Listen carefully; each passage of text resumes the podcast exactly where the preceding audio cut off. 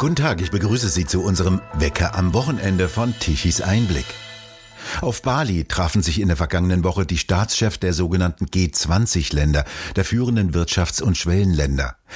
Das wichtigste Gespräch jedoch fand bereits einen Tag vor Beginn des Gipfels statt. Da trafen sich nämlich US-Präsident Joe Biden und der chinesische Staatspräsident Xi Jinping. Biden sagte nach dem Treffen, er glaube nicht, dass irgendein Versuch von chinesischer Seite für eine Invasion Taiwans bevorstehe. Xi Jinping wiederum erklärte nach Angaben des chinesischen Außenministeriums, dass die Welt groß genug für beide rivalisierenden Länder sei.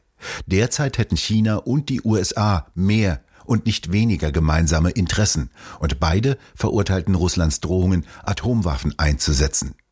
Zunächst das Augenfälligste, Russlands Präsident Putin war nicht in dem Kreis der führenden Industrieländer dabei, im Gegenteil, die führenden Wirtschafts- und Schwellenländer haben den Krieg in der Ukraine auf das Schärfste verurteilt, darauf hingewiesen, dass der Krieg unermessliches menschliches Leid verursache, das weltweite Wachstum einschränke, die Inflation antreibe, die Versorgungsketten unterbreche, die Energie- und Ernährungsunsicherheiten verstärke und die Risiken für die Finanzstabilität erhöhe.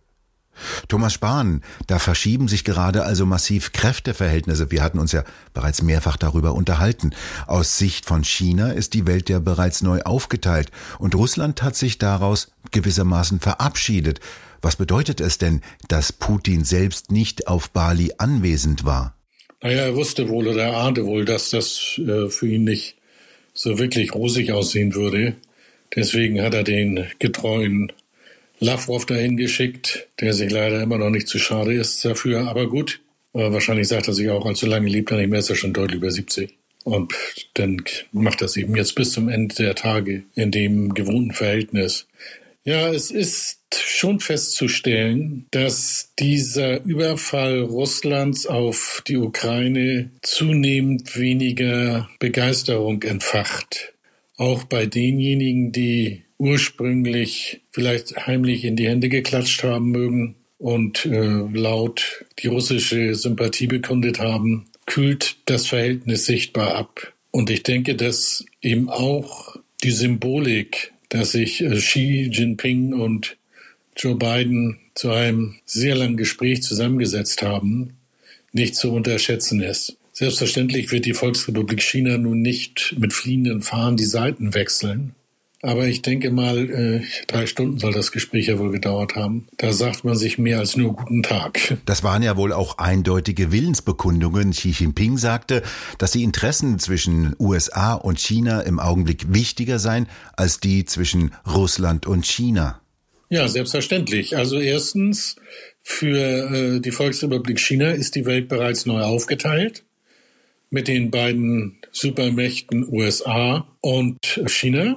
Russland hat sich aus dem System gekegelt, weil es in dem Konflikt mit der Ukraine deutlich gemacht hat, dass es nicht mehr die Leistungsfähigkeit hat, die es möglicherweise mal gehabt haben könnte, als es noch Sowjetunion war.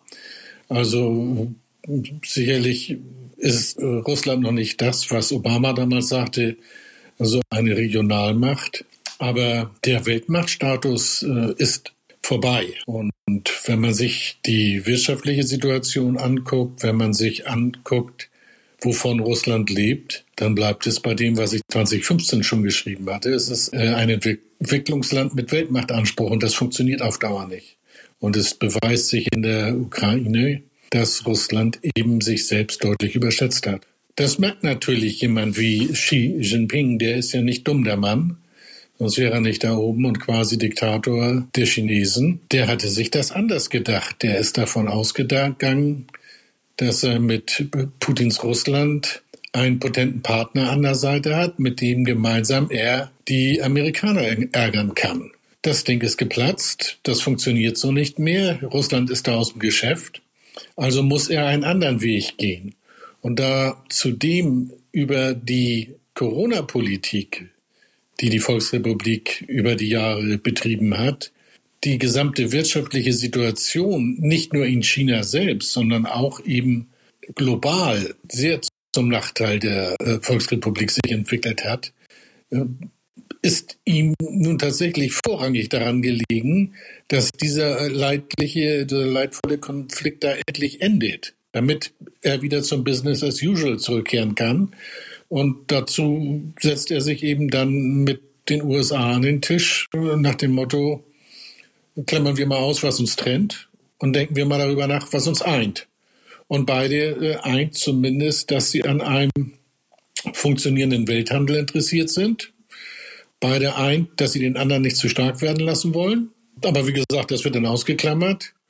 Und insofern denke ich, ist das zumindest ein positives Signal, was sich ja auch bereits angedeutet hatte durch die entsprechende Berichterstattung in der Global Times, wo ganz plötzlich diese Dauerhetze gegen die USA von den Titelseiten verschwunden war und stattdessen eben nach dem Parteitag äh, sozusagen eine halbgestopfte Friedenspfeife über den Pazifik gejagt wurde, indem man eben darauf hinwies, äh, lasst uns jetzt mal unsere Konflikte etwas beiseite schieben und mal darüber nachdenken, wo wir eigentlich gemeinsame Interessen haben.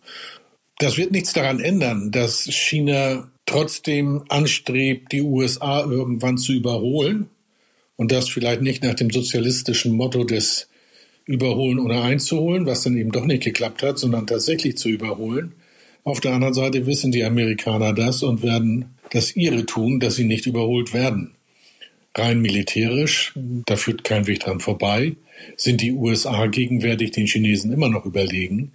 Deswegen kann sich China auch keinen offenen Konflikt mit den USA leisten. Auch nicht um Taiwan. Da werden, ja, das ist so ein bisschen wie mit den Kampffischen. Die drohen sich dann, weil sie in verschiedenen Gläsern sitzen und machen da wüste Gebärden. Aber dass es kurzfristig zu einem Überfall auf Taiwan kommt, halte ich aus mehreren Gründen für unwahrscheinlich. Auch aufgrund der Erfahrung, die jetzt in der Ukraine gemacht werden. Ist die Taiwan-Frage aufgeschoben oder aufgehoben?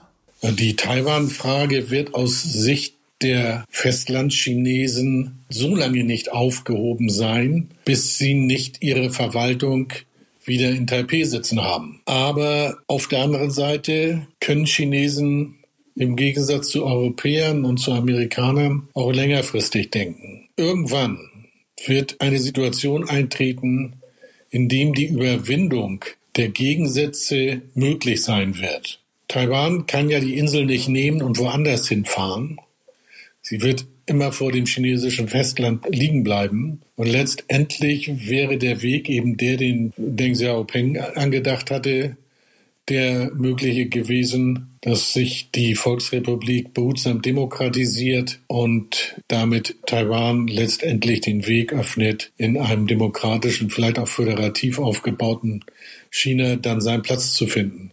Nun sind wir davon gegenwärtig noch weit entfernt. Aber auf der anderen Seite lehrt die Geschichte, da nun auch der Blick auf Südkorea, dass manchmal Entwicklungen doch schneller geschehen können, als man das erwartet. Die Bilder aus Bali zeigten ja Bemerkenswertes. Da spricht Xi Jinping mit Joe Biden allein. Bereits einen Tag vor treffen sie sich, machen einen Vorabgipfel, der fast so groß ist wie der eigentliche Gipfel. Und beide machen deutlich, wer jetzt in der Welt das Sagen hat. Wo sitzen denn die anderen? Am Katzentisch? Ja, sie sitzen da, wo sie vorher eigentlich auch schon gesessen haben. Ja, entscheidend ist, was habe ich in der Hinterhand? Das wusste schon Machiavelli. Nicht? Das Entscheidende ist, bist du bewaffnet? Bist du bewaffnet, kann dich keiner angreifen. Bist du nicht bewaffnet, wirst du zum Spielball der Elemente. Nach dem Zweiten Weltkrieg hatte sich eine neue Ordnung rauskristallisiert, in dem auf der einen Seite eben die USA als Führungsmacht und als militärische äh, Supermacht sich etablieren konnten und auf der anderen Seite äh, Russland als Sowjetunion einen entsprechenden Versuch ebenfalls unternahm. Mit dem Zusammenbruch der Sowjetunion war letztendlich klar, dass die russischen Vasallenstaaten versuchen würden, äh, sich vor einem weiteren Zugriff aus Russland zu schützen. Das heißt eben, sie sind schnell in Richtung NATO marschiert, um dort unter den großen Schutzschirm äh, zu kriechen. Und das kann man ihnen auch nicht verübeln, denn die Erfahrung, die das Baltikum, die Polen, die auch Rumänien und Bulgarien, äh, auch Ungarn mit äh, den Russen gemacht haben, diese Erfahrungen sind eben nicht so, dass man diesen Riesen ungeschützt gegenüberstehen möchte. Der Fehler der Ukraine, auch das kann man heute mal so deutlich sagen, ist es letztendlich ja gewesen, auf die guten Worte eines damals sich im Demokratisierungsprozess befindlichen Russland, Großbritanniens und der USA hin, die bei ihm stationierten Atomwaffen aufzugeben. Hätte es diese Atomwaffen behalten und gepflegt, hätten sich die Russen es zigmal überlegt, ob sie angreifen oder nicht. Aber sie haben darauf vertraut, dass der große Nachbar Russland, der in gewisser Weise auch sich der Ukraine eigentlich fast schon so ein befreundeter Nachbarstaat war, also so groß sind die Unterschiede da nicht. Dass eben dieses Russland sich dann auch an diese Zusagen hält, weil es im Gegenzug dafür eben die Nutzung äh, des Marinestützpunktes Sevastopol bekommen hatte und äh, damit eigentlich die Situation geklärt war. Dass Russland unter Putin dann den Anspruch entwickelt hat, letztendlich in diese, in die Entwicklung dieser Länder hineinzuregieren und den Aufstand gegen Janukowitsch, der im letzten Moment die Annäherung an die EU auf Druck aus Moskau abgesagt hatte, äh, dieses als Angriff auf Russlands Souveränität betrachtet, macht eben deutlich, dass Putin in imperialen Kategorien denkt. Ja, es, äh, diese Vorhofsidee, ich muss da Pufferstaaten haben, äh, über die ich bestimme, wo ich bestimme, was da passiert. Die dürfen vielleicht formal noch souverän sein, aber entscheiden muss ich. Das ist das alte klassische Modell der Sowjetunion ja, mit Polen, mit Ungarn, in dem Tschechoslowakei, in dem Moment, wo die auf die Ideen kamen, einen eigenen Weg entwickeln zu wollen, stand der große Bruder parat. Und genauso dachte sich Putin das mit der Ukraine. In Weißrussland ist ihm das gelungen, aber auch nur deshalb, weil er rechtzeitig genug da war und gemeinsam mit dem dortigen Chefdiktator dann die Opposition niederprügeln konnte. Wäre es nach der Bevölkerungsmehrheit gegangen, wäre auch Weißrussland heute ein Staat, der an der Tür der NATO stehen würde, weil er sich schützen wollte. Aber gut, äh, da hat die NATO äh, es akzeptiert und wiederum damit den Fehler gemacht, Putin zu signalisieren, sie würde es auch akzeptieren, wenn er die Ukraine übernimmt. Letztendlich geht es aus russischer und sicherlich auch aus der Sicht der NATO darum, wo in Europa die geostrategische Grenze liegt. Ja, sie war durch den Zusammenbruch der Sowjetunion deutlich in Richtung Osten verschoben worden, zumindest erstmal bis an die Ostgrenze Polens, des Baltikums, Ungarns, Rumänien. Das ist aus imperialer russisch-sowjetischer Sicht schon mal ein sehr empfindlicher Gebietsverlust gewesen. Und nun stand eben die Frage an, ob durch die Demokratisierung der Ukraine und die dann gescheiterte Demokratisierung von Weißrussland sich diese Grenze noch weiter in Richtung Moskau verschiebt. Das ist die Angst, die äh, Russland getrieben hat, dann letztendlich jetzt diese Amokläufe zu starten. Aber eben auch geboren aus dieser paranoiden Vorstellung, irgendjemand wolle Russland quasi vernichten und äh, dem Erdboden gleich machen. Was bedeutet denn das für die militärische Stärke Moskaus, wenn auch aus dem fernen Osten immer mehr Militär an die Front in der Ukraine geworfen werden? Was bedeutet das denn für die Verteidigungsfähigkeiten im fernen Osten? Wie schätzen Sie das denn ein? Ja gut, also sicherlich geht Russland zurzeit, und das auch zu Recht, davon aus, dass keine akute Gefahr im Osten droht. Die könnte tatsächlich nur dann entstehen, wenn es dort zu erheblichen Verwerfungen kommt, bürgerkriegsähnliche Zustände entstehen würden.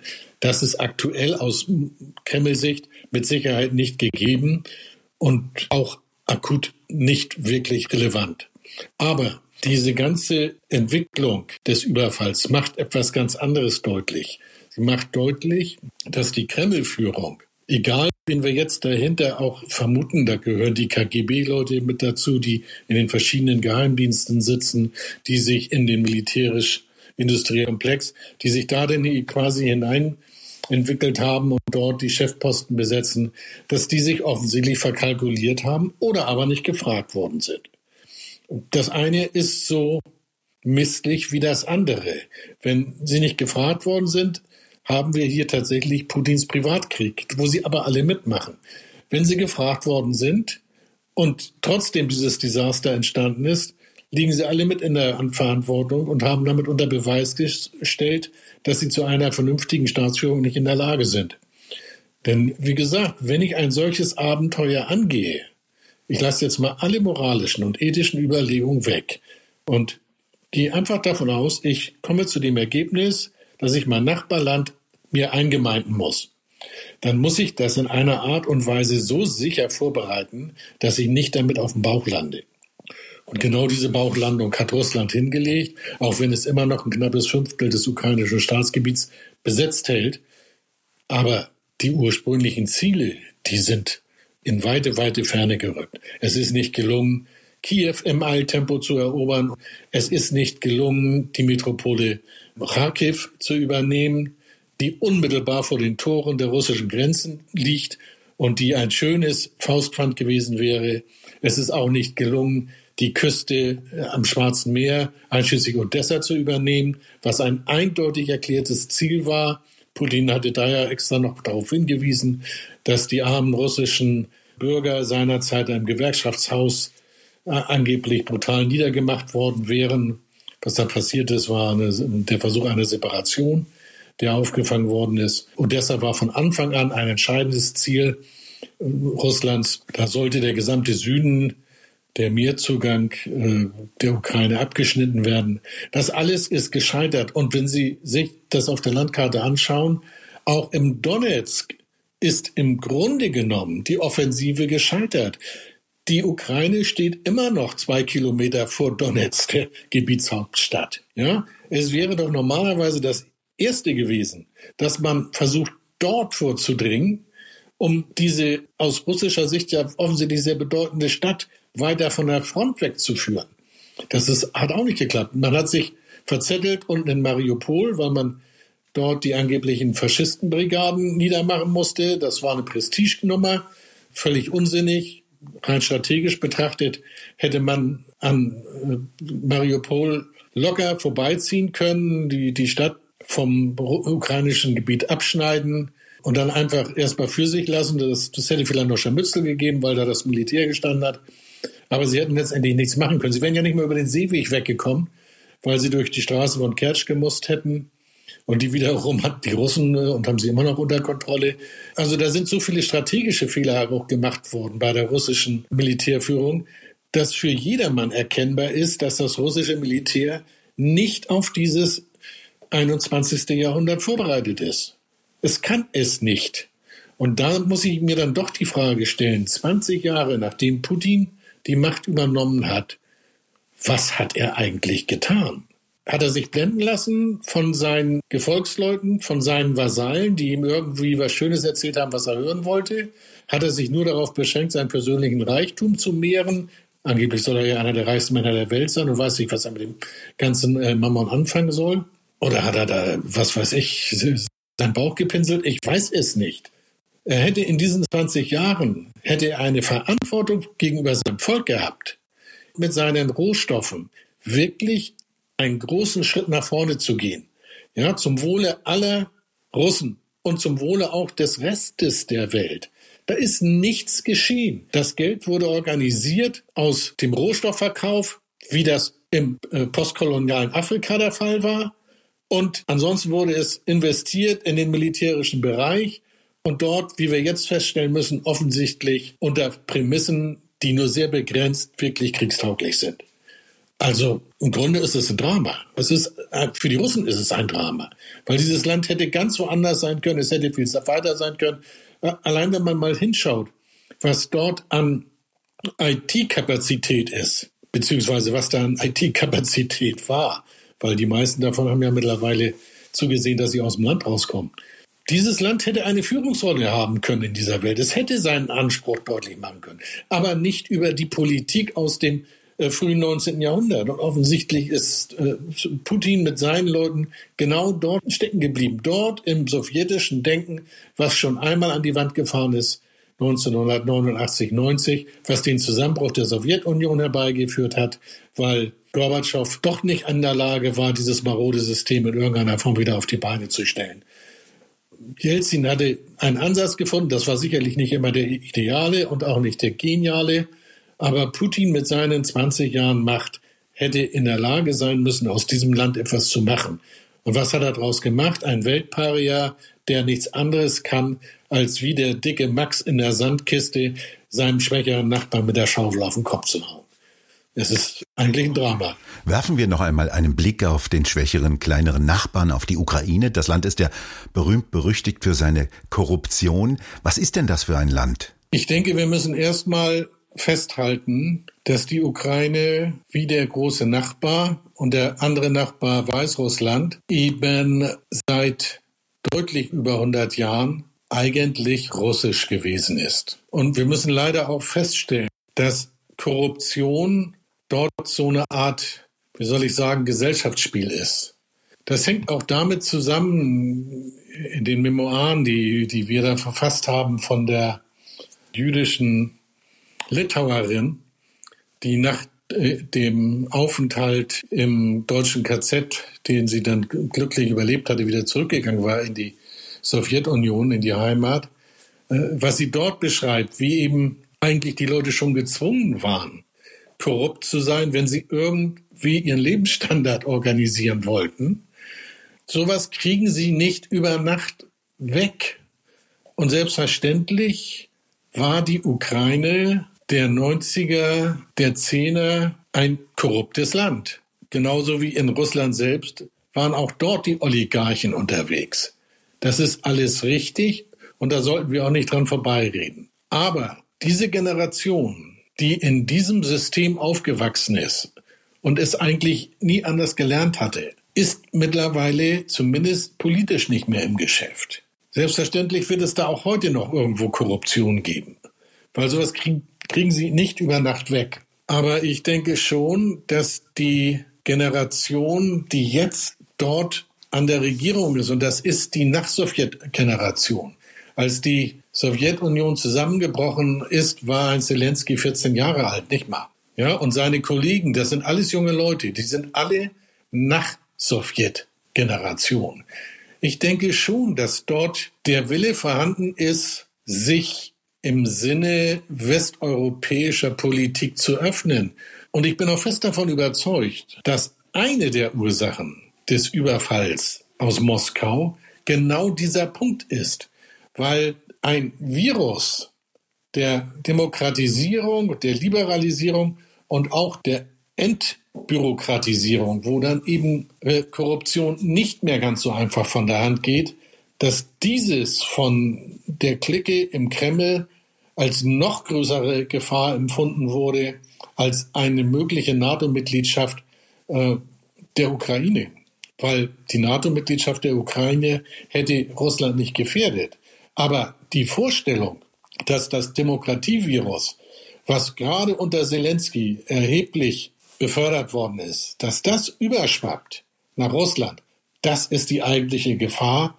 Die, die alte Generation, die sind ja nun mittlerweile alle schon fast 70, Putin einschließlich, äh, dass diese Generation umtreibt, weil sie genau wissen, dass ihr System der Bereicherung und der Machtausübung dann nicht mehr möglich sein wird. Blicken wir auf Zelensky, den derzeitigen Präsidenten der Ukraine. Er war in seinem früheren Leben Schauspieler, gewiss kein armer Mann. Was ist denn das für ein Mensch und wie kommt er in seine Präsidentenrolle? Äh, ja, er war nicht nur Schauspieler, er war eigentlich Medienunternehmer. Und als Medienunternehmer, und er war ein bekannter Medienunternehmer und ein erfolgreicher Medienunternehmer. Und als solcher wird er sicherlich äh, durchaus über ein Konto verfügen, äh, was nicht Hartz IV würdig ist. Was an der Person Zelensky so spannend ist, ist diese Sitcom, die er vor wenigen Jahren produziert hat und in der er selbst die Hauptrolle spielte als äh, einfacher Lehrer, der über Crowdfunding und fast schon Zufälle dann plötzlich in die Situation des Präsidenten der Ukraine gerät. Und er hat in dieser Serie seinen Ukrainern den Spiegel vor die Nase gehalten. Er hat die Korruption angeprangert, und zwar nicht nur die Korruption oben oder die Korruption bei den Oligarchen, sondern diese alltägliche Korruption, die überall so stattfindet. Und das sind, da gibt's von ihm ein, eine Rede, die er da hält, ja, in seinem gerechten Zorn als Lehrer, wo er die Frage stellt, wir werden doch als Ukrainer alle als anständige Menschen geboren. Warum sind wir es nicht mehr, wenn wir erwachsen sind? Warum sind wir so korrupt? Warum sind wir solche Arschlöcher? Ja, den, den Spiegel hat er seinen Leuten vor die Nase gehalten und er hat es aber mit Humor gemacht. Er hat es unterhaltsam gemacht. Er hat alles in dieser Sitcom aufgepiekt, hat es seinem Volk gezeigt als Missstände, auch als, vielleicht auch teilweise als liebenswerte Schollen. Sonst hätten sich die Leute das wahrscheinlich auch nicht angeguckt. Aber ich denke schon, dass die Message, die davon ausgegangen ist, eben die war, Leute, wir können es doch anders. Wir müssen es nur wollen. Ja, und von vornherein, auch das in der Sitcom, war immer die Perspektive, äh, wir als Ukraine wollen in die EU, wir wollen in Richtung Westen. Dafür ist er dann tatsächlich mit 70 Prozent Unterstützung gewählt worden. Und ebenso selbstverständlich wird in Moskau mit dieser Wahl abschließend festgestanden haben, dass man in der Ukraine eingreifen muss. Weil diese Nach-Sowjet-Generation, die nun plötzlich das Ruder übernommen hatte, weil die eben doch zumindest die Möglichkeit aufzeigte, aus dem korrupten Oligarchenstaat Ukraine nach Sowjetmuster etwas Neues zu tun, etwas Neues zu schaffen, was in Richtung Westen sich orientiert, in Richtung Demokratie, in Richtung äh, mehr Gleichheit und in Richtung auch letztendlich Rechtsstaat. Und auch Zelensky ist da in seiner Anfangsphase, so wie es auch in der Sitcom schon dargestellt hat, natürlich an Grenzen gestoßen und musste feststellen, dass das eben alles nicht so über Nacht geht. Auf der anderen Seite ist vielleicht dieser Überfall Putins jetzt auch der genau entscheidende Impuls gewesen, um die Ukraine auf einen neuen Weg zu bringen, weil sie sich jetzt tatsächlich auch als Nationalstaat bewusst von dem sowjetischen Erbe lösen kann, was leider dann allerdings vielleicht auch bis auf ein, für einen längeren Zeitraum zu einem sehr großen Hass gegen Russland führen wird, weil die Ukrainer werden das, was da aus Moskau im Moment passiert, den Nachbarn nicht so schnell verzeihen. Zelensky hat ja in seiner Komödie, in seiner Sitcom-Serie seinen Nachbarn Putin sehr heftig angegriffen. Fühlte der sich getroffen? Mit Sicherheit. Es gibt eigentlich, ja, es gibt, gibt äh, drei Szenen, die, die irgendwie da bei mir in Erinnerung geblieben sind. Die erste ist, da ist also Zelensky jetzt als Präsident äh, neu gewählt und will seine erste Rede in der äh, ukrainischen Rada halten, also im Parlament. Geht da auch mit dem Premierminister äh, also jetzt hin, um darauf vorgestellt zu werden. Und die Abgeordneten kümmert es einen feuchten Kehricht. Die sind alle dabei, sich über irgendwelche Belanglosigkeiten in der Wolle zu liegen, äh, sich fast zu prügeln. Und Zelensky versucht dann mehrmals irgendwie anzusetzen, um die Aufmerksamkeit zu organisieren. Das kümmert die ganzen Jungs da und Mädels nicht, die da im Parlament sitzen. Bis er dann äh, irgendwie ganz laut ruft, Putin wurde gestürzt. In dem Moment absolute Stille im Parlament und er kann endlich seine Rede halten. Diese Szene wiederholt sich. Mittlerweile wurde also auch der Ministerpräsident als korrupter äh, Altbestand entlarvt und man feiert in der kleinen Wohnung der Eltern äh, des Präsidenten mit den besten Freunden aus dem Ministerium, aus, also den Ministern, sozusagen äh, diesen Sieg. Und es kommt ein Anruf. Und Zelensky als Präsident, nun auch schon in bester Stimmung, hat also keine Lust, diesen Anruf anzunehmen und drückt das Telefon seinem befreundeten, also Jugendfreund und Minister, äh, in die Hand und sagt, kümmere du dich drum der nimmt das Telefonat an und dann sieht man so dessen etwas irritierten Gesichtsausdruck und wie er sich nun wieder zum Präsidenten wendet und sagt, äh, das ist, ist Moskau, das ist für dich. Und Zelensky als Präsident völlig, völlig erstaunt sagt, äh, wieso? Putin? Darauf der Minister, nein, der Neue. Dass Putin, der das mit Sicherheit spätestens dann gesehen hat, als Zelensky Präsident war, von solchen Dingen nicht amused war, Darüber müssen wir nicht diskutieren.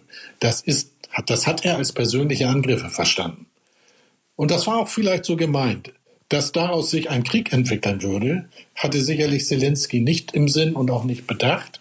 Für den waren das Comic-Elemente und der Vorstoß, der schnelle Vorstoß aus, auf Kiew, hat ja schon deutlich gemacht, dass man entweder Zelensky schnell ausschalten oder seiner habhaft werden wollte.